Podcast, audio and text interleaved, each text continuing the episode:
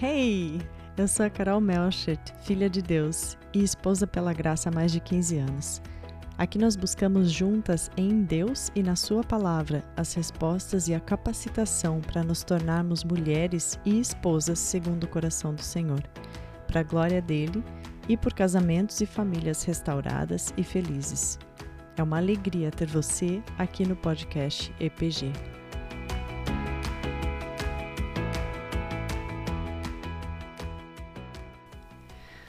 Oi, querida, muito bem-vinda de novo ao podcast EPG. Eu tô aqui de novo com o meu amor hoje, com o Dani. Vocês já conhecem ele, ele já fez alguns episódios conosco e já se apresentou também. Você quer dar um oizinho? Oi, gente, prazer estar aqui de novo conversando com a Carol e com vocês. É, espero que o tema de hoje possa ser é, uma bênção e possa o Espírito Santo possa usar para falar com vocês. Amém.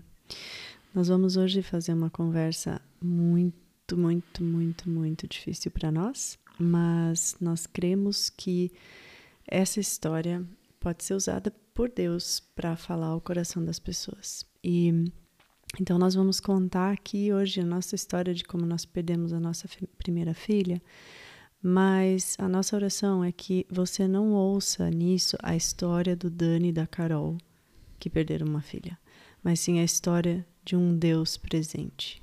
A história de um Deus que continua sendo um Pai de amor e Deus soberano, é, independente da situação que a gente está vivendo.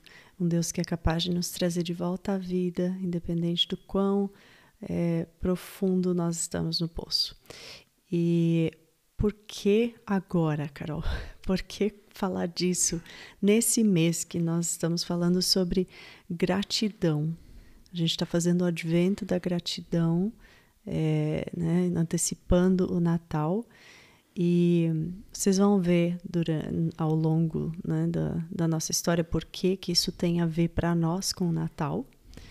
Nós tivemos que viver um Natal bem doloroso e eu creio que para muita gente o Natal pode ser sim uma, uma época de muita alegria, de muita comemoração, mas para muitas pessoas também é uma, é uma época de, de dor, né? Que traz uhum. dor, que traz é, saudades. Talvez você vai passar o Natal também como, como nós, com um lugar sobrando na mesa. Uhum. E ou talvez por outros motivos seu, seu Natal seja difícil esse ano. E o que a gente quer fazer com essa história, compartilhando essa história tão é, pessoal, tão íntima nossa com vocês é apontar para Jesus. É dizer que, independente de, do que, que você está carregando no coração nesse Natal, independente das circunstâncias que vão cercar o seu Natal, nós temos um Deus de amor e um Deus soberano. E isso é motivo de celebração. Uhum. Jesus é o nosso presente e ele é uhum. é presente independente de como a gente está passando o Natal. Uhum. Então, o seu Natal pode ser um Natal muito com muita alegria, alegria profunda, mesmo em meia dor. Bom, vamos à história então. Amor, você quer compartilhar um pouco com a gente sobre a nossa trajetória até chegar na L? Uhum. Eu e a Carol, mesmo antes de nós nos casarmos, nós conversávamos bastante sobre filhos, sobre termos filhos, de, tanto de maneira biológica como através da, da adoção. Isso era algo que estava bem forte no nosso coração. Cerca de um ano depois que nós nos casamos, nós começamos a tentar ter filhos e foi um, um período que se estendeu por alguns anos essa questão de sempre ter um resultado negativo. Nós Ambos fomos para uma clínica de fertilidade, nós dois fizemos cirurgias, a Carol descobriu endometriose. Depois de mais alguns anos que estávamos aqui na Suíça, então, quando começamos um processo de adoção, que para nós foi uma coisa muito natural iniciar, nós tivemos que então fechar a porta de filhos biológicos por causa do processo todo e foi um período também de muitas lutas, com muito, muitas dificuldades no processo de adoção em si, de preconceito e dificuldades com a pessoa que estava nos avaliando para podermos ter a autorização para adotarmos. E em determinado momento depois de uma longa história que eu acho que a gente não precisa entrar em detalhes aqui do processo de adoção em si, nós estávamos tão desgastados emocionalmente que nós precisávamos, precisamos fazer uma pausa, precisávamos, precisávamos ter um período de descanso, sem ficar só ah, em, funcionando em volta disso. Porque a gente já estava aí há quantos anos? A gente já estava. Isso foi em dois, a pausa a gente começou em 2017. Então a gente já estava cinco anos nesse processo de adoção e mais alguns anos antes tentando ter filhos biológicos. Que ano que a gente casou? 2007. Então a gente estava há nove anos já uhum. tentando. Eu sei que ano que a gente casou, tá, gente? Eu só tava confirmando. Eu vou cortar só isso tava, depois, tá? Eu só tava vendo se ele sabia. é, a gente já tava há nove anos, então, uhum. tentando um, crescer a família, né? Uhum. Tentando ter filhos. E durante esse período de pausa, que nós tivemos cerca de um ano, se eu não, se eu não me engano, uhum. foi quando a, a mãe biológica da Ellie entrou em contato conosco. Então, o processo todo de adoção da, da nossa primeira filha se iniciou. Então, foram nove anos de tentativas e cerca de um ano de pausa até a Ellie chegar na nossa, na nossa família, na nossa vida a mãe biológica da Ellie entrou em contato comigo enquanto ela ainda estava grávida. Uhum. Né? Ela estava de 14 semanas. E na época, porque demorou tanto, estava demorando tanto para a gente engravidar e conseguir adotar, e o processo de habilitação aqui na Suíça estava tão complicado, eu fiz um canal no YouTube para falar sobre isso, e foi através desse canal que ela chegou até nós. Uhum. Então, nós não nos conhecíamos antes. Bom, e no meio de tudo isso, também teve mudança de país, né? Uhum. Até, até ela chegar, né? No meio de, de todo esse processo de infertilidade, de problemas ou dificuldades no processo de habilitação, uhum. a gente veio para a Suíça. É, nós tivemos também muitas dificuldades no nosso casamento, uhum. grandes crises. Foi um período de muita de muita luta e muita graça de Deus também nas nossas vidas, porque uhum. nós nos mudamos e estávamos longe de todos e tivemos que aprender a viver em família. Uhum. E lidar com, essa, com a infertilidade também, que é, uma, é um desafio muito grande para os casais que passam por isso, né? Uhum. E lidamos com isso aqui. É, longe, né, da uhum. família e dos amigos.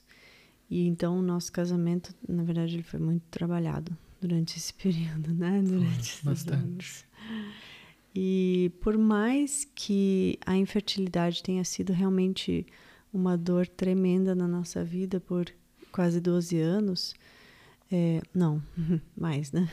Mas até a chegada da Ellie, né? Foram quase 12 anos o nosso casamento, a gente pode dizer que ele foi fortalecido uhum. através da, um, da infertilidade, uhum. né? Sim. E, e foi, foram muitos anos de muita tristeza, como você falou. Quem, quem, quem passa por isso sabe, né? É uhum. uma frustração, não é só uma frustração, isso é fazer muito pouco caso de, da infertilidade, mas é o, o, sentimento que eu tinha pessoalmente era como se o meu coração fosse estilhaçado cada mês uhum. que eu via o, o, teste negativo lá. E foi, foi isso durante muitos anos, né? uhum. né? E a, a, infertilidade em si, só para falar um pouquinho mais sobre isso, tem diversas outras consequências, não só dentro da família, né? A gente podia... Nós sentíamos as consequências do mundo ao nosso redor como os nossos amigos engravidando, tendo filhos e nós sendo de certa maneira deixados para uhum. trás, tendo que estar tá no meio da alegria dos outros sem poder é, participar disso uhum. nós mesmos. Então, uhum. é, o mundo da infertilidade é, é difícil. Ah, dá para fazer vários episódios só sobre uhum. isso, né? Mas, enfim, eu, eu me lembro bem de que eu falava assim, eu prefiro, por mais que doa, porque o, o meu maior sonho era depois que nós casamos, né? Isso eu não Uhum. comentei, mas antes de casar, eu não, não- isso não era assim muito muito presente no meu coração, não sei. Esse sonho não tinha vindo à tona, mas nós casamos foi virou uma chavinha assim, literalmente, no dia que nós casamos, no dia que Uhum. nós casamos, eu falei, eu quero ser mãe. Mas a E- gente conversava sobre isso Sim, antes já também, mas acho que sim. não era um negócio tão Claro, intenso era um sonho, Sim. mas não era como foi depois de Uhum. casar, né? É, então era assim, eu pausei a minha vida, Uhum. eu não me dediquei para nenhuma carreira, né? Porque eu estava sempre Uhum. esperando a chegada dos filhos Sim. e, e eu queria, né? O meu sonho era ser mãe tempo integral, né? Ser mãe em Uhum. casa com os filhos. E mas eu falava, eu lembro de falar assim, por mais que doa muito não poder ser mãe, eu prefiro não ter do que ter e perder. Uhum. E eu não sei porque que Deus, eu, eu creio que Deus sempre, em tudo que a gente já viveu, Deus sempre foi nos preparando antes. Mesmo quando a gente não entendia que aquilo era um preparo de Deus para a nossa vida, porque antes de casar, a gente já falava: se um dia nós tivermos dificuldade de engravidar, nós não queremos fazer tratamentos invasivos, nós queremos adotar. Uhum. E nós queríamos adotar já de qualquer forma, né? Nós queríamos Uhum. os dois, como você falou. E eu creio que Deus já estava preparando a gente, porque Ele já sabia que nós teríamos dificuldade para engravidar. Uhum. E, e quando eu falava, né? Por mais que eu falava, eu prefiro não ter do que ter e perder, é porque esse pensamento já já permeava a minha mente de alguma forma. Uhum. Bom, e aí em 2018, né, 11 anos depois de, de casados, nós é, finalmente fomos presenteados por Deus com a nossa primeira filha, né, com a, de uma forma muito milagrosa E muito especial. e muito especial. É, como eu falei, a mãe biológica dela estava grávida de 14 semanas e sabia que não poderia, naquelas condições, é, ser mãe daquele bebê. Uhum. E ela entrou em contato conosco e perguntou se nós poderíamos adotar o bebê que ia nascer. A gente não sabia nem o sexo do bebê, do Uhum. bebê ainda, né? E nós começamos a conversar, porque eu, eu creio que tem muita gente aqui que é do mundo da adoção e, e conhece o termo adoção à brasileira, mas talvez tenha muita gente que não sabe o que é isso. Uhum. E adoção à brasileira é basicamente quando você é, assume no, no papel, né? Você registra uma criança como sendo sua é, sem passar por um processo de adoção. Uhum. Você fala, é como se você dissesse que você deu à luz àquela criança, Uhum. quando na verdade não. Isso é uma adoção à brasileira. E isso nós sempre soubemos que era que, é, crime no Brasil. Uhum. E durante os nem sei quantos anos de nosso processo de, aqui, de habilitação e depois, né, de já no final a gente Uhum. esqueceu de contar isso, mas nós fomos habilitados aqui na Uhum. Suíça, esperamos alguns anos na, na, na fila, né?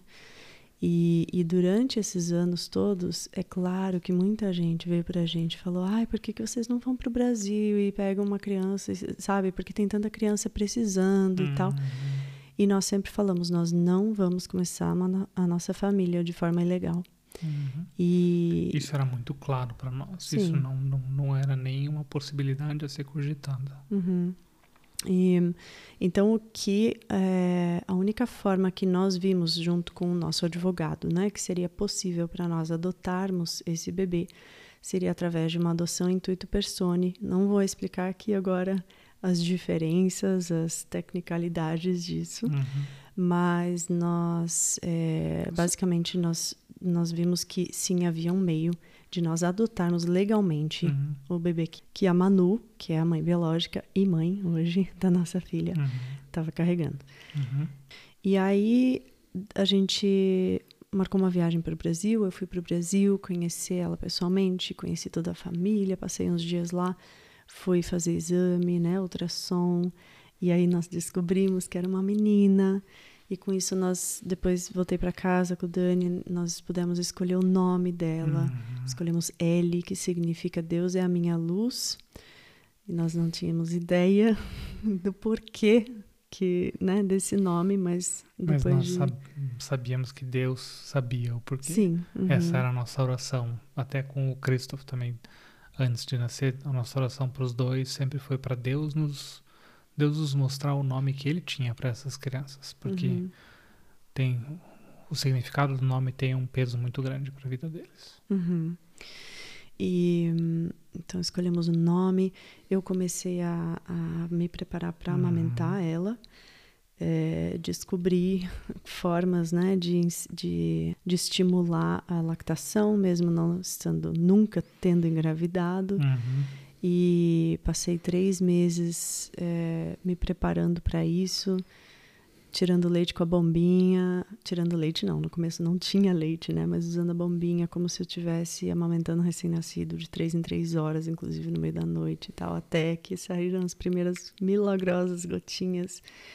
E foi todo um processo, né? Aí a gente começou a se preparar para ela efetivamente, né? Os, à medida que a gente foi vendo que, sim, ok, Deus está confirmando, é, tá indo para frente, a Manu não tá voltando atrás, ela tá certa do Uhum. que ela quer e tudo mais, né? Tivemos vários milagres também aqui na Suíça com a empresa onde eu trabalhava, na questão de me permitir a flexibilidade de estar no Brasil para o Uhum. processo, para o nascimento dela. Fo- foram diversas portas que foram se abrindo para que isso tudo pudesse acontecer. Uhum. É, se fosse para contar tudo, precisaria realmente de um livro. E eu, Deus sabe que eu tenho esse desejo no coração, mas eu não sei quando e como, e, se é desejo dele também. Mas aqui a gente tem que resumir a história, Uhum. né? Mas foram mesmo muitos milagres, tanto que a gente chamava ela de pacotinho de milagres, Uhum. né? Quando ela nasceu, nosso pacotinho de milagres. Porque foram necessários Uhum. muito, muitos milagres. A própria questão financeira, né? De, de pagar advogado e o processo todo no Brasil, as viagens para lá, estadia no Uhum. Brasil por tanto tempo e tal, e, e para voltar depois voltar para cá com ela. Então foi nós vimos o cuidado de Deus e o direcionamento de Deus em toda essa história. E nós, é, quando antes da Ellie nascer, é, você sentiu no teu coração que Deus estava te dando um versículo Uhum. para ela, mas também o do da história dela. Uhum. Eu acho que foram dois. Eu acho que entendi um versículo para ela e você um outro versículo que foi da história da nossa família. Hum, eu não lembrava que tinha sido eu. Sim, Enfim, um de nós Aham. dois. E, e o versículo está em Isaías 41, 20, Que é o da nossa família. que é o da nossa família, da história, que né, surgiu Uhum. com a história dela, que diz: Uhum. para que todos vejam, considerem e concordem que a mão do Senhor fez isso. Uhum. Bom, perto do nascimento dela, nós fomos para o Brasil é, um mês antes, né? Nós ficamos, alugamos um apartamentozinho, ficamos morando com a Manu lá nesse apartamento, ainda pegamos o restinho da gravidez, né? Uhum. Pudemos ir em mais ultrassom, sentir ela, ela mexendo na barriga. é, enfim, gastar esse tempo também com a Manu lá e de preparo para a chegada da Ellie. E aí chegou o grande dia. Nossa, mãe. Que A gente já estava nesse ponto, quase dois, 12 anos, esperando para ter filhos. E, e eu me lembro da noite anterior, da gente se preparando, preparando a malinha da maternidade. Eu me lembro até hoje sempre de, de quão rápido foi, porque ela nasceu de cesárea, né? Foi, uma cesárea programada. Então a gente foi num dia específico para o hospital, Uhum. tinha um horário para estar lá. Eu lembro que eu deixei você e a Manu lá porque você participou do, do Uhum. processo todo do parto, você estava lá. E eu a Manu não podia comer de manhã, eu acho que você não comeu também por medo de passar mal, talvez, não lembro Ou por foi. empatia, não sei. E daí eu também não comi. e Eu lembro que depois de deixar vocês e de preparar tudo, eu fui num restaurante do lado do hospital tomar café. E daí eu lembro, literalmente, quando a comida foi servida, você me, me ligou falando, nasceu. E eu. Como assim? Como, como, como assim? Saí correndo desesperado pra voltar pro hospital É. pra poder ver ela. Mas é, realmente foi rápido. Ela nasceu às 9 horas e 04 da manhã, pesando 2 quilos 765, 44 centímetros, piquetucha de tudo, Muito pacotinho mesmo, né? Muito maravilhosa.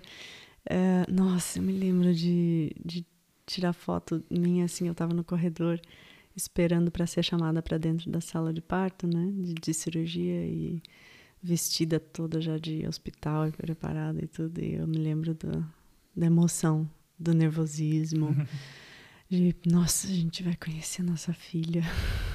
Eu lembro que quando eu cheguei, ela já estava no aquáriozinho onde fica exposta, né, uhum. né, num pequeno momento. E tinha um monte de gente babando em cima dela. Uhum. Quando eu cheguei, daí comecei a babar também. Deles, é tua, Deus? É minha, minha filha. Daí começaram todo mundo me dar parabéns na sala de espera. é. Teria milhares de coisas para contar ainda. Mas em tudo isso nós vimos a mão de Deus, a mão de uhum. Deus, né? O cuidado de Deus. E de fato eu consegui amamentar ela já no primeiro dia, né? No hospital nos primeiros dias, na verdade, eu e a Manu nos revezamos no hospital e depois, porque ela, ela mamava. e, e depois eu amamentei, né, ela por, mais alguns meses. E nós ficamos um mês no Brasil e depois nós viemos. É, você veio um pouco antes, né, para a Suíça. Eu estava lembrando. Tinha que trabalhar. Eu estava lembrando disso hoje. Eu, eu voltei porque eu precisava trabalhar. E quando eu cheguei no, no meu primeiro dia de volta no escritório, eu trabalhava numa empresa que tinham colegas muito queridos e era uma tradição sempre de ou quando alguém saía ou quando tinha algo especial, eles juntavam todo mundo e faziam uma surpresa para essa pessoa. E eu fiquei lembrando hoje, quando eles me chamaram para ir lá, de repente assim, e todo mundo apareceu numa sala e o departamento inteiro como um todo nos deu parabéns pela filha que nós tínhamos recebido, deram um presentinho para ela. Eu lembro que eu chorei na frente de todo mundo, agradecendo, foi muito, muito especial isso hum, também. Uhum. Uma lembrança bem gostosa. E aí, depois de um mês, se eu não me engano, foi com um mês e um dia que eu viajei com ela para casa, né? uhum. né? E aí nós fomos recebidos também com uma faixa na rua dos uhum. nossos amigos, né? Escrito Bem-vinda Ellie. E para quem deve estar tá com querendo saber como foi a viagem, ela dormiu a viagem toda, foi a viagem foi mais viagem tranquila mais que ela teve na vida dela. é.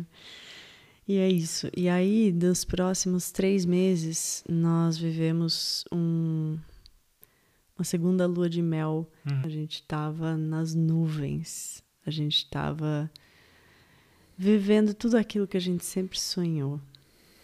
Nós estávamos, né, nós éramos os pais mais felizes da face da terra. Uhum. E eu lembro que a maternidade caiu como uma luva para mim. A gente se organizava super nós bem, nós dois né, funcionávamos dois. muito bem juntos.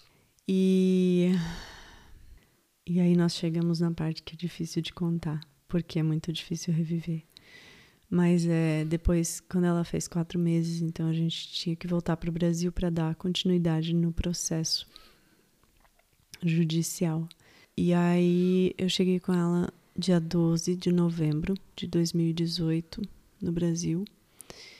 E no dia 13 de manhã, não, de tarde, a gente estava saindo para ir na pediatra dela, na, na consulta de quatro meses. E nós, eu estava dirigindo o carro, saindo da, da, do portão da minha mãe, estava eu e minha mãe no carro e a Ellie atrás. E eu fui literalmente bloqueada por é, carros do, do, governo, carros brancos. Eu, eu só lembro isso. É, eles me bloquearam a, a passagem e não me deixaram sair. E eles me trouxeram um papel na janela do carro que dizia que eles tinham que levar ele. E nós fomos pegos de surpresa porque nós não imaginávamos o que estava acontecendo atrás dos panos. Basicamente, um, alguém da família biológica ficou sabendo e, e fez uma denúncia para o governo e disse que nós tínhamos comprado a Ellie e então já tinha um processo judicial né, contra a nossa adoção dela e a gente não sabia, não sabia o que estava acontecendo. E é lógico que essa denúncia era falsa, eram pessoas que não conheciam a história, não nos conheciam, é, e, e nós tínhamos meios mais do que suficientes de provar que era uma denúncia falsa, que dinheiro nunca foi envolvido na, na, nessa história, e, e por isso que nós estamos aqui hoje para contar, senão nós estaríamos presos.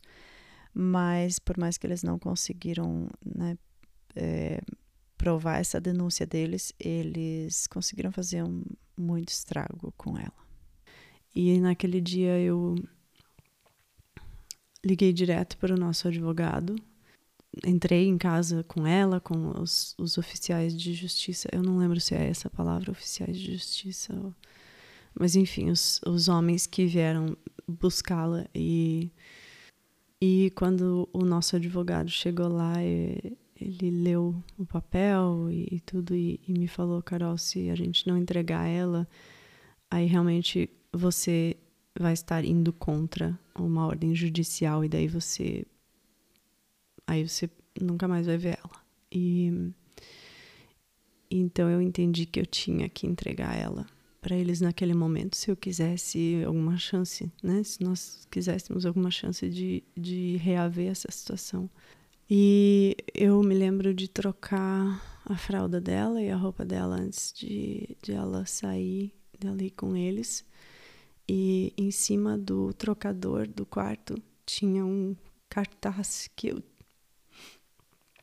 que eu tinha feito para minha mãe quando eu era adolescente ainda, com o versículo de Isaías dizendo que Deus nos faz voar como águias, que a gente vai caminhar, vai correr e não vai se cansar. E eu olhei para aquele cartaz e trocando a Ellie e chorando, tentando me segurar para não assustar ela. É, e pedi forças para Deus naquele momento. E eu me lembro de falar para ela: Filha, não tenha medo, você só está indo passear um pouquinho, a mami já vai lá te pegar de novo. Porque eu tinha certeza que naquele mesmo dia tudo ia ser esclarecido e, e ela ia voltar para casa. Mas infelizmente não foi assim que a história se desenrolou. Aí começou uma briga judicial muito grande que durou meses. É, o nosso advogado, naquele mesma hora que ele estava lá comigo, ele, ele entrou em contato com o Dani e avisou o que, que tinha acontecido. E o Dani pegou um voo e foi para o Brasil ficar comigo. E, e aí nós começamos uma, uma guerra judicial, uma luta pela nossa filha. É, a luta mais intensa, eu acho que o nosso advogado nunca trabalhou tanto na vida dele, porque hum. era final de ano e. Ele não parou um dia sequer. Não, ele foi um anjo mandado por hum. Deus também. E ele lutou conosco como se fosse filha dele também. Hum. E trabalhava assim até de madrugada. Foi, foi realmente muito, muito, muito intenso, porque hoje, se nós falamos, né, quem, quem já passou por um processo judicial no Brasil sabe que processos judiciais duram anos, né? Uma decisão judicial demora anos para sair. E o nosso processo durou três meses. Então. E em três meses nós tivemos primeira instância, segunda instância e recursos enviados a, ao Supremo uhum. em Brasília. Foi tudo muito rápido, muito, muito intenso, intenso muito, e muito, muito pesado. Uhum. Uma coisa que eu lembrei agora, não sei se você lembrou disso ou não, mas tem uma música também que faz parte da nossa história, que na noite anterior da Carol viajar para o Brasil uhum. com a Ellie, Uhum. Ela cantou junto da Ellie, uhum. conversando com ela e eu, eu filmando esse momento, falando para ela ficar em paz, para ela ficar tranquila, que as nossas vidas estavam nas mãos de Deus e que Deus ia usar essa história toda para mostrar o que Ele tem para nós como família, para fazer o nome dele glorificado. E a música dizia: Não tenha sobre ti um só cuidado, qualquer que seja, pois um, somente um, seria muito para ti. É meu, somente meu, todo o trabalho, e o teu trabalho é confiar em mim. E durante esse processo, essa luta judicial, nós, nós de fato conseguimos, em um momento, a guarda dela, e ela voltou para nós, para casa. É, mas esse a nossa guarda foi revogada, essa decisão judicial foi revogada por outro juiz. Também não, não tem como explicar tudo aqui, não, precisaria de horas para explicar todas as tecnicalidades, mas essa decisão foi revogada e foi no dia do meu aniversário. Nós estávamos na praia, só nós três, curtindo em família, né? A vitória que tinha sido essa essa guarda e era dia do meu aniversário, eu saí de casa de manhã cedo para ir buscar um bolo. O Dani ficou em casa com a Ellie e eu me lembro de dirigindo para a confeitaria e pedindo a Deus um presente de aniversário. E naquele mesmo dia veio a resposta de que nós tínhamos perdido a guarda dela. E nós é, tivemos que levar, nós decidimos nós mesmos levar, levarmos ela de novo para casa lar, ao invés de esperar que alguém da justiça viesse buscar, estranho. que alguém estranho viesse buscar ela. Então nós fizemos uma viagem de seis horas para levar ela, seis horas clamando, seis horas chorando. Seis horas lembrando de como foi para Abraão viajar com Isaac quando Deus pediu para ele sacrificar o filho dele e ele falou: Eu vou fazer. Só que a gente não estava indo de, de boa vontade. E eu me lembro que nós estávamos numa praia de Paraná, do Paraná e a gente passou por uma saída para pro, pro porto de Paranaguá. E a gente olhou para aquela saída e a nossa vontade era ir se enfiar num navio e fugir com ela. Hum.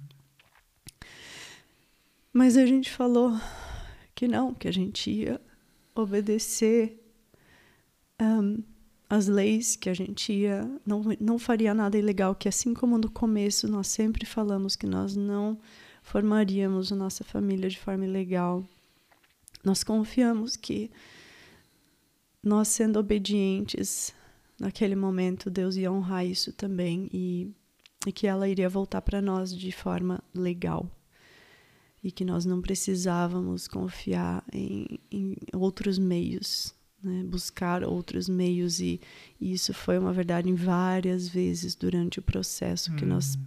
tivemos oportunidade de fazer coisas é, não lícitas e nós não fizemos porque nós confiávamos que um, nós sabíamos que nós precisávamos honrar Deus com aquele processo também. Hum. No final das contas, esse processo se estendeu até o início do ano seguinte, uhum. é, no início de janeiro, e daí nós chegamos num ponto onde nós não tínhamos mais chance nenhuma. Uhum. E é, porque daí alguém da, da família, o, o pai biológico da uhum. Ellie, que na verdade a paternidade foi comprovada durante esse processo nosso, uhum. né? Ele ganhou a, a guarda dela uhum. e no dia 24 de janeiro e foi o dia em que então nós percebemos, ok, não, não tem mais chance. Então voltamos para casa, só os uhum. dois. Uhum completamente quebrados. Você lembra que eu perdi o celular no aeroporto? Não. Não? A gente tinha alugado um, um, uma salinha um, de hotel, assim, para descansar algumas horas. Dentro do aeroporto. Dentro do aeroporto. Uhum. E a gente chegou nesse quarto e, e eu percebi que eu não tinha mais o meu celular. E eu fiquei desesperada, porque eu falava as fotos da Ellie, as fotos da Ellie. E os vídeos. E o Dani saiu pelo aeroporto para procurar o celular e de forma milagrosa você achou o celular também. Uma Alguém- pessoa abriu a é. loja fechada para Aham. você, porque estava dentro da Aham. loja. E, bom, nós chegamos em casa de braços vazios, mais uma vez. E aí foi um processo, né? Durante eh, seis meses, mais ou menos, eu me considerava ainda firme na fé. Eu estava firme, eu estava eu estava ao mesmo tempo que a gente estava morto por dentro, que a gente só chorava o dia inteiro, dia e noite, noite e dia, ao mesmo tempo que eu não queria acordar, ahn, eu eu continuava ainda confiando no amor, na bondade, na soberania de Deus. Mas essa minha fé, ela ela estava de algumas formas se sustentando sobre pilares falsos que precisavam ser quebrados por Uhum. Deus. E Deus foi quebrando esses pilares. E quando a Ellie fez um ano, porque eu lembro que a gente orava tanto e eu tinha uma esperança tão grande de que antes dela completar um ano, ela voltaria para casa. E no dia que eh, nós recebemos uma foto do aniversário dela de um ano, eu falei pro Dani, minha fé morreu. E não foi que eu deixei de acreditar em Deus, na existência de Deus, ou até na soberania de Deus, muito pelo contrário. O que eu deixei de crer foi na bondade de Deus, no amor de Deus. Essa foi a minha pior perda. Essa foi a dor maior. Foi a dor que eu senti por me sentir abandonada e odiada pelo meu pai. Porque eu já tinha perdido a minha filha e eu considerava ela minha vida, nosso, né? Era nosso milagre.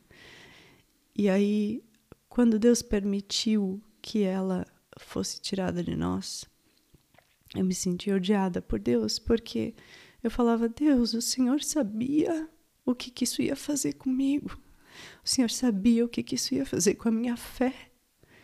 E o Senhor fez mesmo assim. Então a sensação que eu tinha era de que Deus estava me, me empurrando para longe dele, que ele queria me afastar dele. Foram meses e meses e meses de de muita luta, de muito de não entendermos nada o que estava acontecendo. É, ao mesmo tempo que que nós estávamos mortos por dentro, a vida não parou. Eu tinha que ir para o trabalho todo dia, eu não tinha como ficar em casa, eu tinha que sair de casa e tentar funcionar e não não dava certo, eu não estava funcionando e precisava também nós precisávamos tirar energia de algum lugar para tentar cuidar um do outro de alguma maneira. Eu me lembro que você chegava do trabalho e se jogava no chão e só chorava. E a gente perdeu toda vontade de viver. Nada mais tinha beleza, né? Nada mais tinha sentido. Não fazia mais sentido ter sonhos. Nada mais, nada fazia sentido. Até as coisas que nós gostávamos perderam Uhum, o sentido. uhum. Tudo, tudo, Tudo. mudou.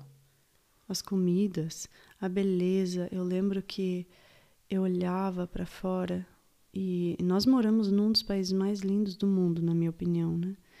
E a gente olhava, eu olhava a natureza de Deus e, e falava, eu pensava assim, eu sei, intelectualmente eu sei, com a razão, que isso que eu tô vendo é lindo, mas eu não consigo mais me maravilhar com as coisas, eu não Uhum. consigo mais sentir essa alegria, sentir Uhum. é, é, alegria em nada. Nós E- dois tivemos que fazer terapia Sim. nesse período também para tentar. E essa, essa, esse período da terapia, eu acho. É, é, é muito difícil para mim falar disso, mas eu quero falar isso hoje aqui porque eu creio que pode ajudar alguém, sabe? A enxergar de novo esperança em Deus. Num Deus que cura mesmo quando a gente acha que ele não tá lá. Uhum. É, durante a terapia, num certo dia, a gente estava no mesmo lugar fazendo terapia com duas pessoas diferentes e a minha terapeuta percebeu a gravidade da situação e ela me perguntou: Você tem em casa alguma coisa é, forte o suficiente para para tirar a tua vida? Alguma medicação forte o suficiente para isso? E eu respondi para ela: Ainda não. Eu preciso comprar mais um pouco na farmácia para completar a dose. Mas ouvir isso sair da minha boca foi um choque. E é algo que eu não gosto nem de lembrar, que me dá embrulho no estômago de lembrar e, e é algo que é, eu, tô me expondo extremamente aqui. Mas eu só conto isso porque eu sei que eu não sou a única que passou por isso. Eu sei que pode ter pessoas aqui ouvindo esse episódio hoje que estão passando por isso agora. E essa pergunta dela, essa, essa conversa, o fato de eu ter que ter essa conversa com a terapeuta, foi um choque tão grande para mim. Foi um, foi como se fosse um, um choque de realidade que me fez acordar para a situação e, e, enxergar a situação como ela estava. E eu lembro que eu tive que sair de lá aquele dia com um panfleto de SOS de diz que suicídio caso eu tivesse com pensamentos que era para ligar para essa para esse número. E eu só conto isso aqui agora porque eu tô aqui hoje.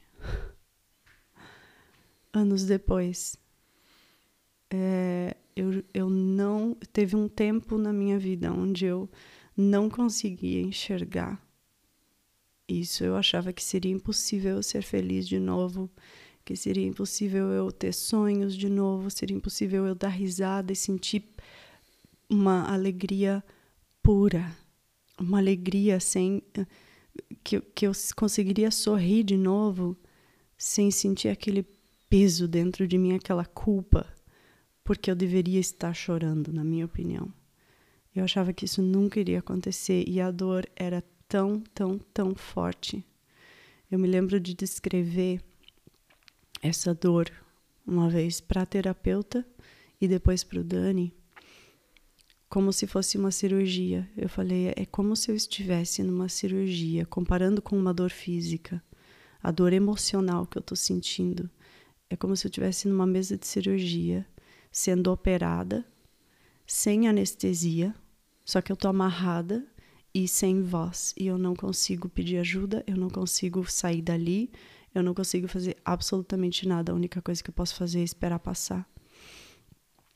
E essa era a dor que eu estava sentindo na alma. E, e, era uma dor que eu pensava, eu não consigo viver ainda para o resto da minha vida com essa dor, é demais, é demais para mim. Mas eu creio que Deus usou essa conversa com a terapeuta para me acordar, e depois disso, depois de uns meses, nós decidimos que nós voltaríamos para o Brasil para buscar cura. A gente entendeu que não, a gente precisava parar tudo uhum. e fazer uma pausa e buscar ajuda de alguma uhum. maneira. Nós fomos em busca de cura é, espiritual, uhum. Em primeiro lugar. Uhum. Porque por mais que eu me sentia odiada por Deus e eu estava tão, tão, tão machucada com Deus por ele ter permitido aquilo, eu também sabia que eu precisava dele, que ele era a minha vida. Uhum. Eu sabia que sem ele eu não teria vida. Não só vida tipo literal, mas vida, vida.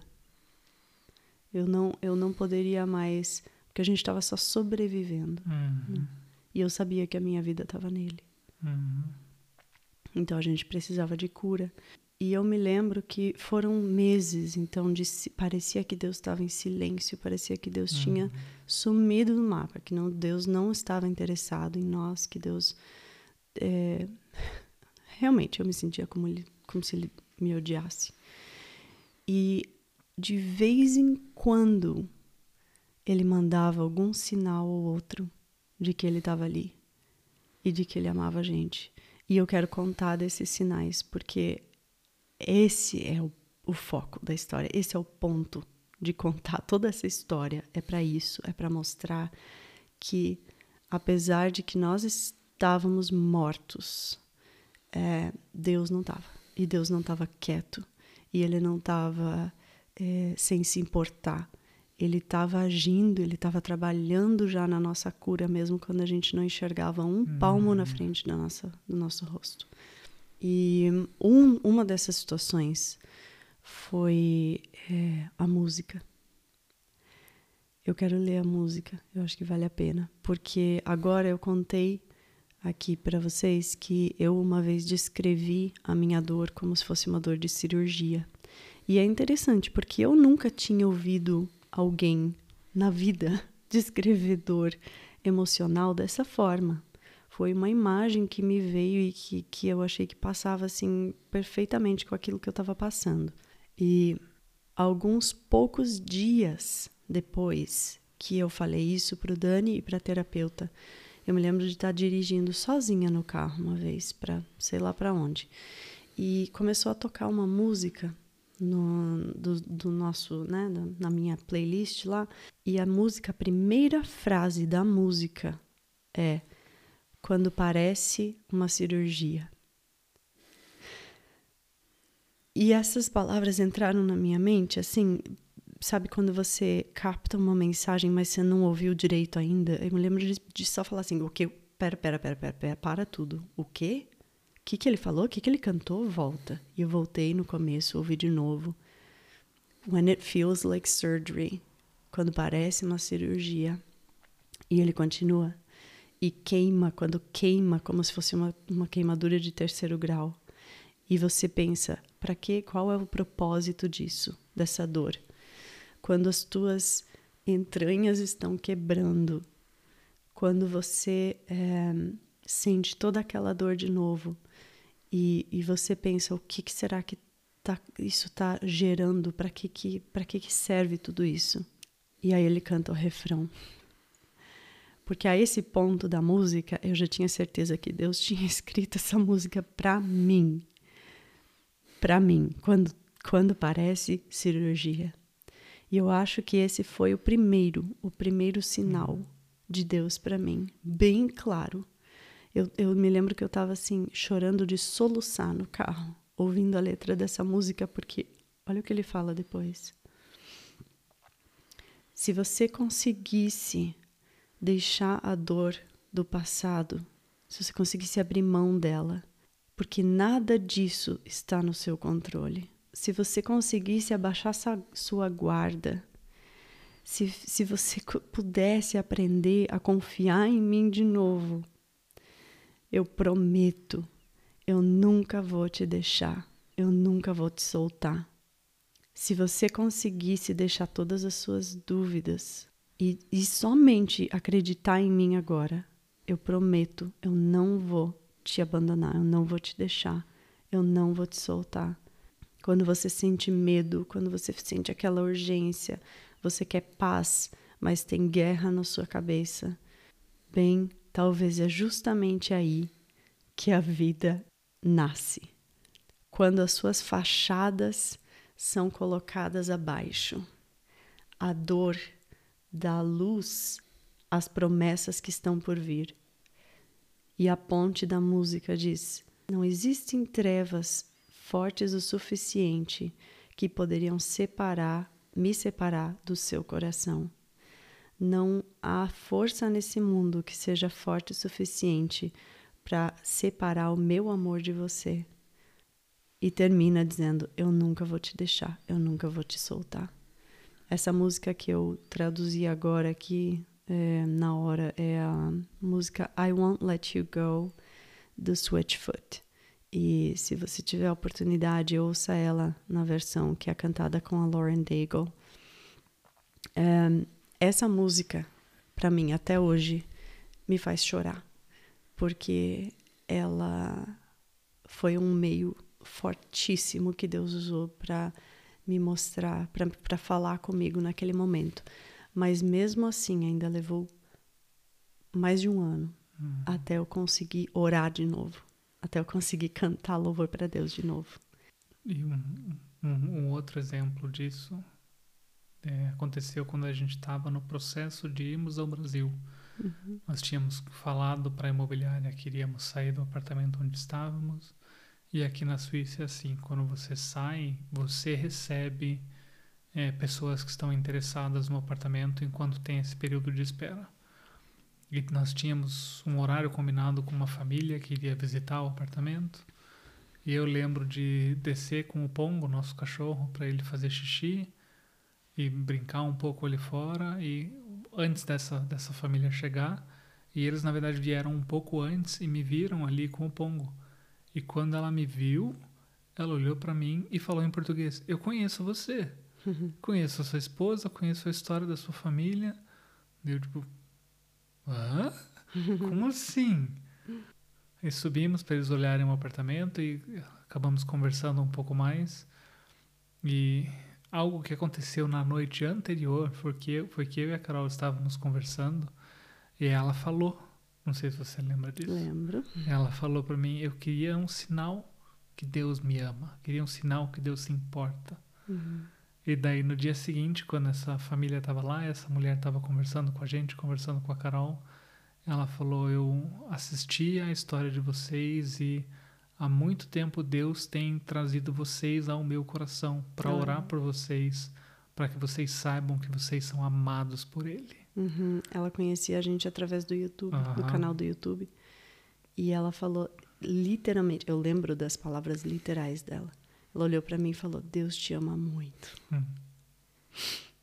Então Deus trouxe uma pessoa desconhecida para hum. falar na nossa língua mãe aqui na Suíça. Trouxe essa pessoa dentro da nossa casa para dizer: Eu te amo. Eu lembro depois, quando eles foram embora, que você falou: O que, que significa isso? E uhum. eu falei para você: A gente não orou ontem? Não pediu? Você quer uma resposta melhor do que essa? É, mas sabe que naquela, naquela época eu não vou entrar muito também nesse, nesse aspecto aqui da, da minha, do meu processo. Mas eu, eu me lembro que eu estava tão indignada e tão machucada com Deus que eu literalmente esperava que o próprio Deus descesse e me falasse na minha frente: Eu te amo. então é. eu fui. Gente, quando eu falo que a minha vida é um milagre e é graça de Deus. É porque eu fui eu fui ousada o suficiente e orgulhosa o suficiente para dizer, para pensar naquele momento, não sei se é o suficiente isso daí para mim, não sei, sabe? Hum. E mesmo assim, Deus cumpriu a promessa dele que ele fez para mim através daquela música, eu não vou te uhum. deixar, que ele faz na palavra dele, né, em primeiro lugar. Eu não vou, não vou, você não vai eu não vou perder você da minha mão. Eu não vou te deixar. Eu lembrei de algo que aconteceu. Acho que quando nós, antes de tudo isso, quando, quando nós voltamos para casa só nós dois, de pesquisar uma vez sobre casais que perdem filhos, de o que que acontece, como funciona, como lidar com isso, e de ler estatísticas absurdas é, absurdamente negativas que falavam que acho que eu não lembro agora, mas era um número muito alto, uma percentagem muito alta de casais que perdem os seus filhos, que se divorciam. E eu lembro de falar isso para você e de nós conversarmos e falarmos a gente não vai, nós não vamos fazer parte dessa estatística. Uhum. Só quem passou por uma tragédia grande como perder um filho entende as implicações que isso tem no relacionamento e quão difícil é continuar vivendo juntos. Uhum. Porque um lembra o outro da dor, da falta, da perda, do vazio. Então, e... para nós estarmos hoje aqui, Deus uhum. precisou fazer muitos milagres uhum. no nosso relacionamento. Uhum. For, foram momentos difíceis de temos que aprender a lidar um com o outro de novo com essa nova realidade que estávamos vivendo. Uhum. Foi um milagre muito grande isso também, o nosso casamento ter sido poupado em meio a tudo isso. Foi. Não foi porque, porque nós dissemos aquela vez, Uhum. nada, a gente não vai fazer parte dessa estatística, mas foi graça de Foi Deus mesmo. Muita graça de Deus. Só pra. Porque eu sei que quando a gente fala de perda de filhos, as pessoas geralmente elas pensam em, em perda para a morte. E, e é difícil, claro, para qualquer um que não passou por, pela situação do outro, imaginar o que o outro está sentindo. É, mas quando nós perdemos a Ellie, nós achávamos que nós nunca mais, nunca mais iríamos vê-la, né? Uhum. E, e além então de sentir as saudades e a falta dela, a gente sentia diariamente, dia e noite, literalmente, uma ansiedade e uma preocupação por ela, porque nós sabíamos aonde ela estava e, e quer dizer, a gente não tinha nem, nem como ter certeza disso, com quem ela estava, o que que ela estava passando, a gente não tinha como como saber como que ela estava, como que ela estava sendo tratada. Então, é, eu acho que isso veio em cima, né, das saudades e da, da dor, da perda, daquela aquele luto de não poder ver a nossa filha crescer, a nossa filha que a gente sonhou tantos anos por ela, né? É, e- não Com teve um fechamento disso tudo. Porque a vida continuou, a vida dela continuou. É, e naquele momento a gente não enxergava como nós algum dia de novo poderíamos fazer parte da vida dela. Uhum. Bom, nós decidimos então ir para o Brasil, como nós falamos, né, em busca de cura espiritual. E, e Deus possibilitou também isso de forma milagrosa. Nós pudemos tirar vários meses de sabático, né, e, e, e realmente buscar ajuda. E nesse tempo nós eh, fomos para estudar numa escola bíblica no Brasil. Eh, e lá Deus tratou muito, muito, muito com o nosso coração também. Uhum. É, eu, eu me lembro de, da nossa sensação, ah, da, da sensação tão maravilhosa de sermos cuidados. Uhum. Quando a gente chegou na escola, lembra? A gente ia morar numa casinha lá da escola e precisava de alguns reparos lá, com, sei lá, torneira, coisas assim. E três, acho que foram três, quatro pessoas que vieram nos ajudar, né? Uhum. Inclusive o, o diretor da escola, na época, é, veio lá arregaçar a manga e se molhar na, na torneira que precisava trocar o sifão ou sei lá o quê. Tava vazando, tava todo mundo com água pela canela. Uhum. E, e todo mundo ali dando risada e, e conversando com a gente, servindo a gente de uma forma que a gente não via, assim, sei lá, se alguma outra vez na vida a gente viu Uhum. isso. E, e aquilo foi, só aquilo, só aquela primeira experiência na escola já foi, é, nossa, um, um carinho de Deus Uhum. pra gente, né? Deus dizendo, eu, eu tô aqui, eu tô cuidando de vocês. Né? E aí é, foi uma bênção estudar lá.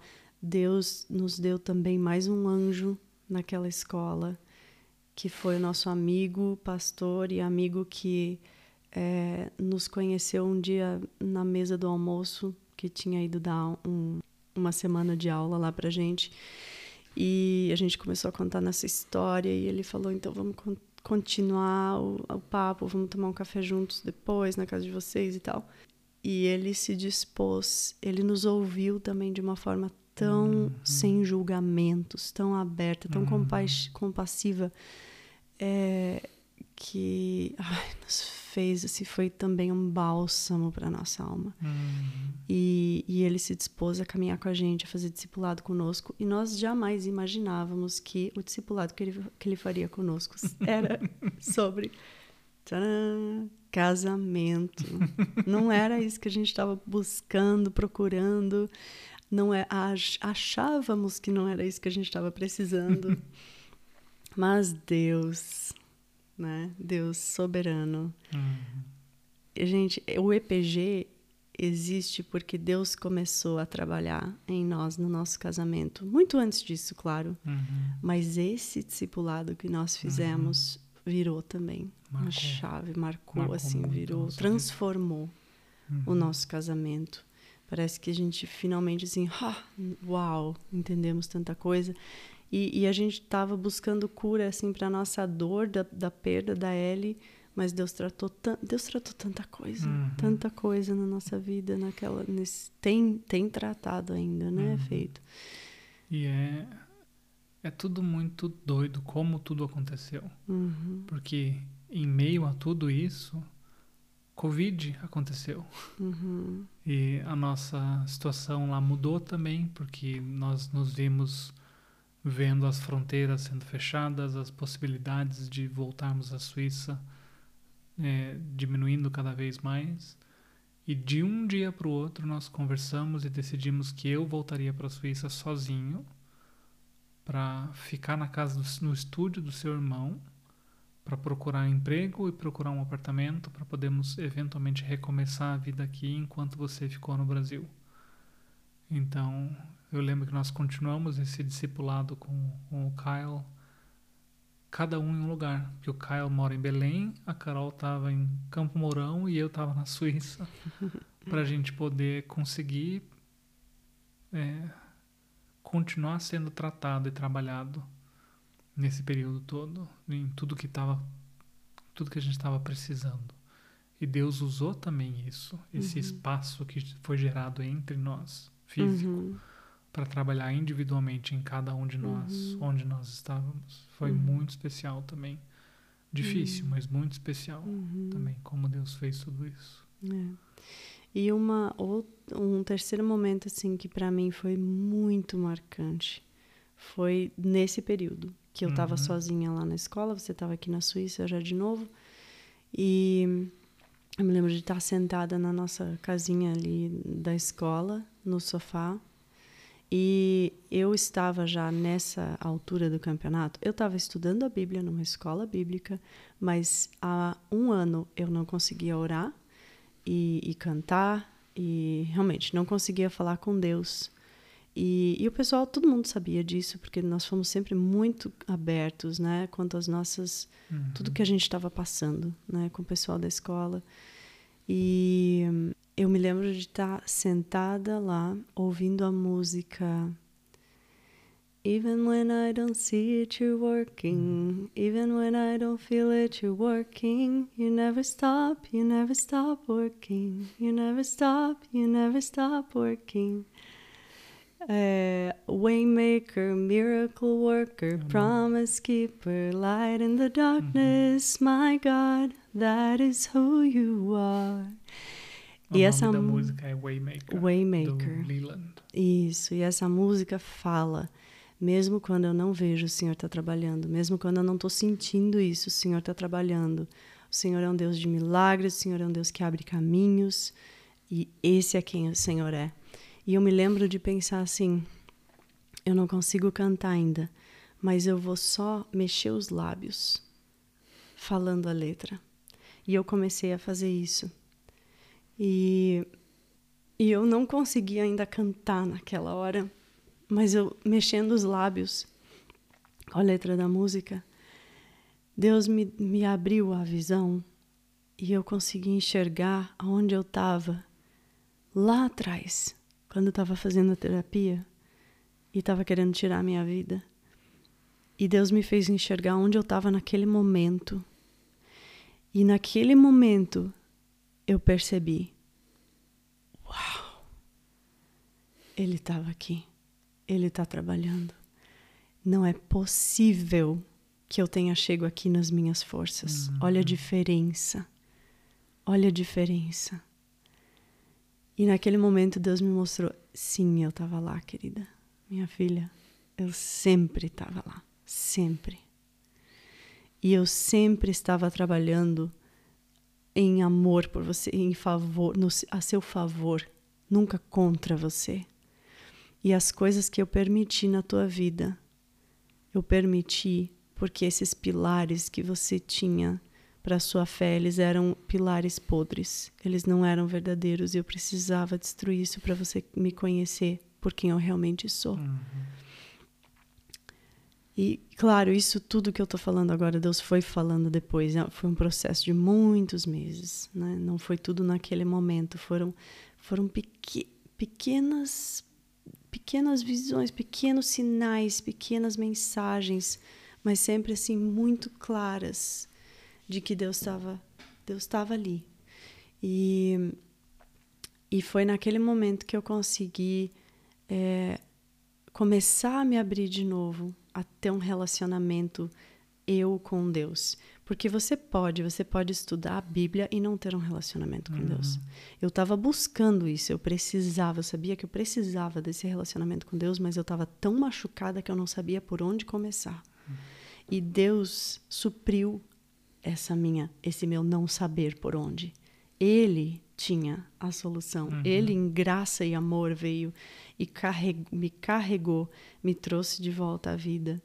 E em troca, eu, eu, ele me deu um relacionamento muito mais verdadeiro com ele, porque eu percebo hoje, olhando para trás, que por mais que a gente falava que nós tínhamos entregue nossa vida, nossa filha para Deus, né?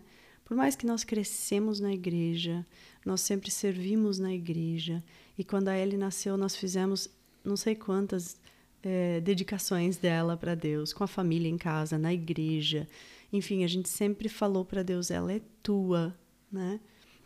Mas quando Deus permitiu que ela fosse tirada, aí eu não conseguia mais. Aí a minha fé foi testada. Uhum.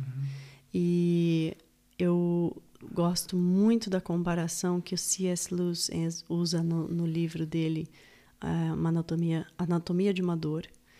E ele fala, compara a nossa fé com uma corda que de, de rapel, assim, de escalada, né? É, você teoricamente você tem fé naquela corda, você acredita que no pacote diz que ela carrega, segura tantos quilos, né? E que, se, que ela vai te, te segurar quando você cair. Mas quando a sua vida está dependendo dela lá, aí sim que a sua fé nessa corda vai ser provada e uhum. você vai ver se a sua confiança na corda é verdadeira ou não, uhum. né? E quando porque assim tem que tem que ter algo de muito valor para nós em jogo uhum. para nossa fé ser realmente testada no fogo, né? Literal, quase que literalmente. E, e a minha fé é, foi testada e eu não passei no teste e Deus me mostrou graciosamente: não é teu mérito, não é tua força, não é você que se segura em mim, sou eu que te seguro. Hum. E foi nisso que eu consegui ver o amor de Deus por mim. Porque não é pelo meu merecimento, não é porque a minha fé é super, super inabalável e tal. Não é porque Ele me sustenta, é pela graça dele. Uhum.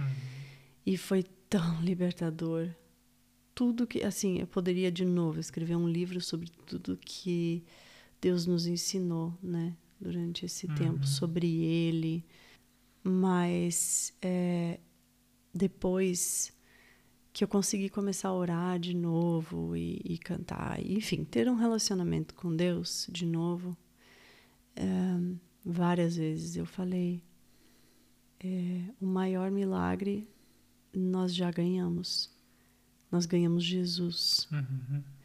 E o que nós ganhamos através da perda da Ellie, como resultado da perda da Ellie, eu não trocaria por nada nem ninguém. E poder dizer isso, conseguir dizer isso, é, é de novo, é o trabalho de Deus em nós, uhum. o Espírito Santo em nós. Porque pelas minhas forças eu teria escolhido a Ellie.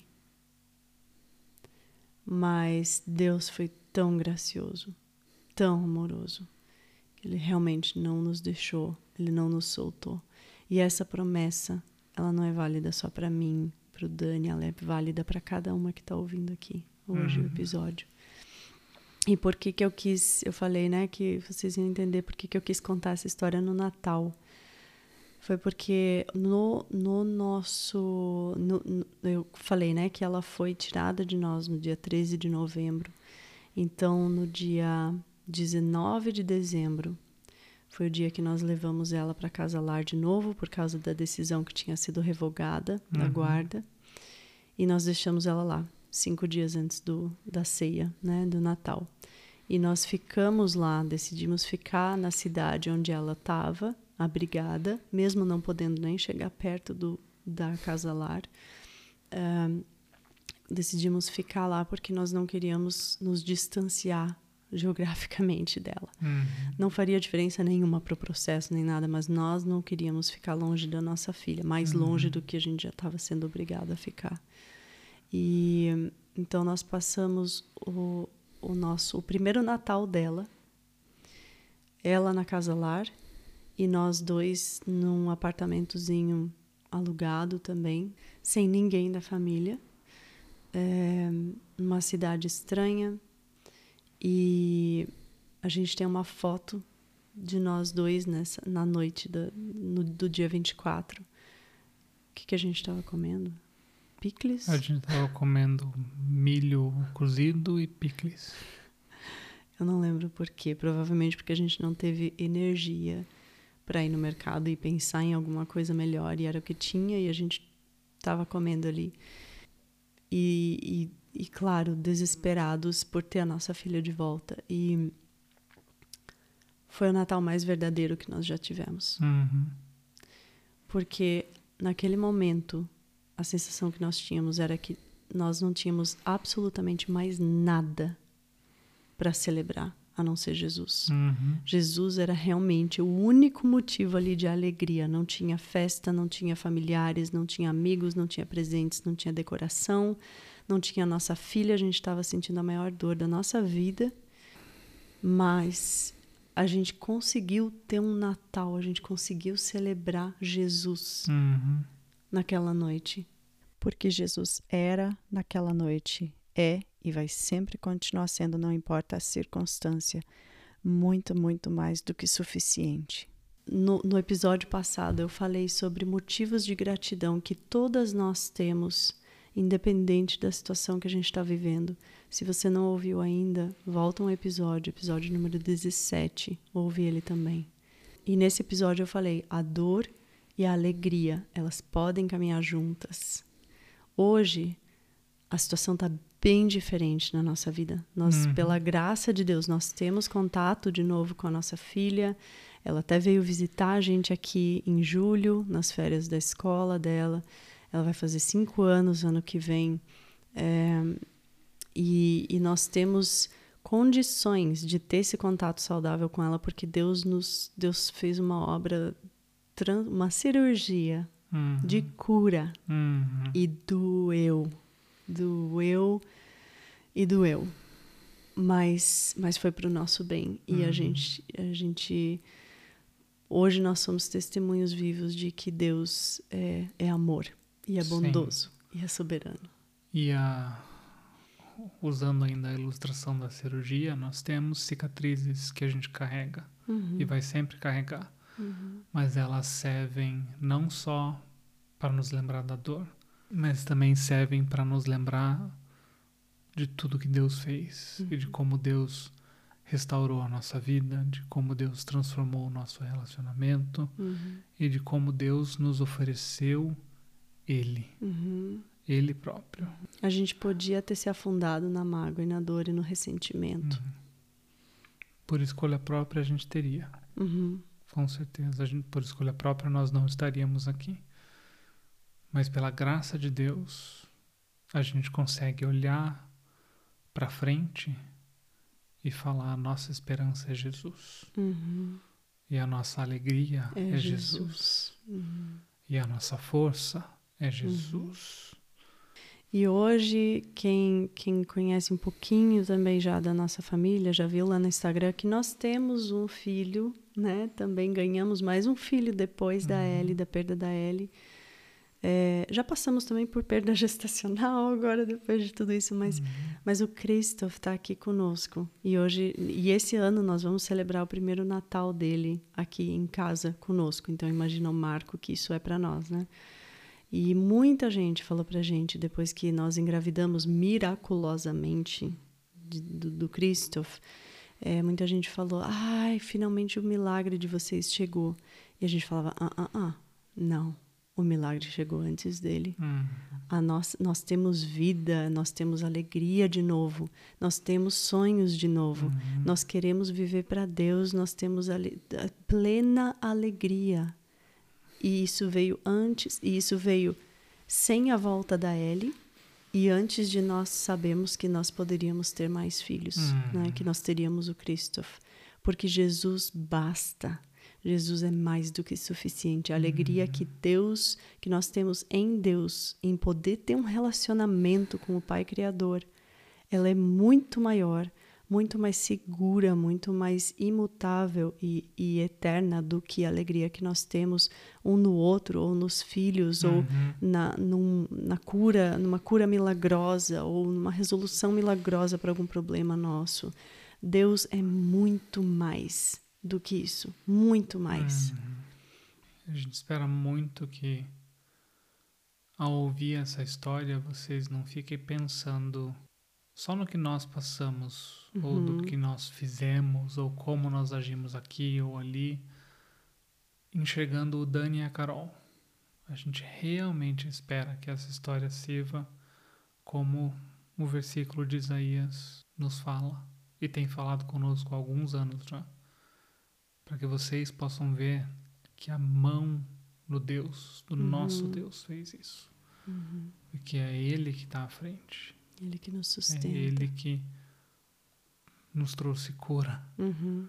É Ele que que está aqui para nós, para Ele, para o Cristo e para vocês também. É só Ele que nos oferece vida de verdade. Uhum. Amém. Então vamos celebrar Jesus. Uhum. Muito obrigada por me fazer companhia nessa conversa. A gente está também no Instagram, no arroba Esposas Pela Graça, sem cedilha, só o C. Se esse episódio te falou coração te abençoou de alguma forma, conta para mim lá no Instagram e compartilha com alguma amiga que você acha que pode ser abençoada também por essa mensagem. E a minha oração é para que a sua família, o seu relacionamento, o seu casamento possam refletir a glória e o amor de Jesus no mundo.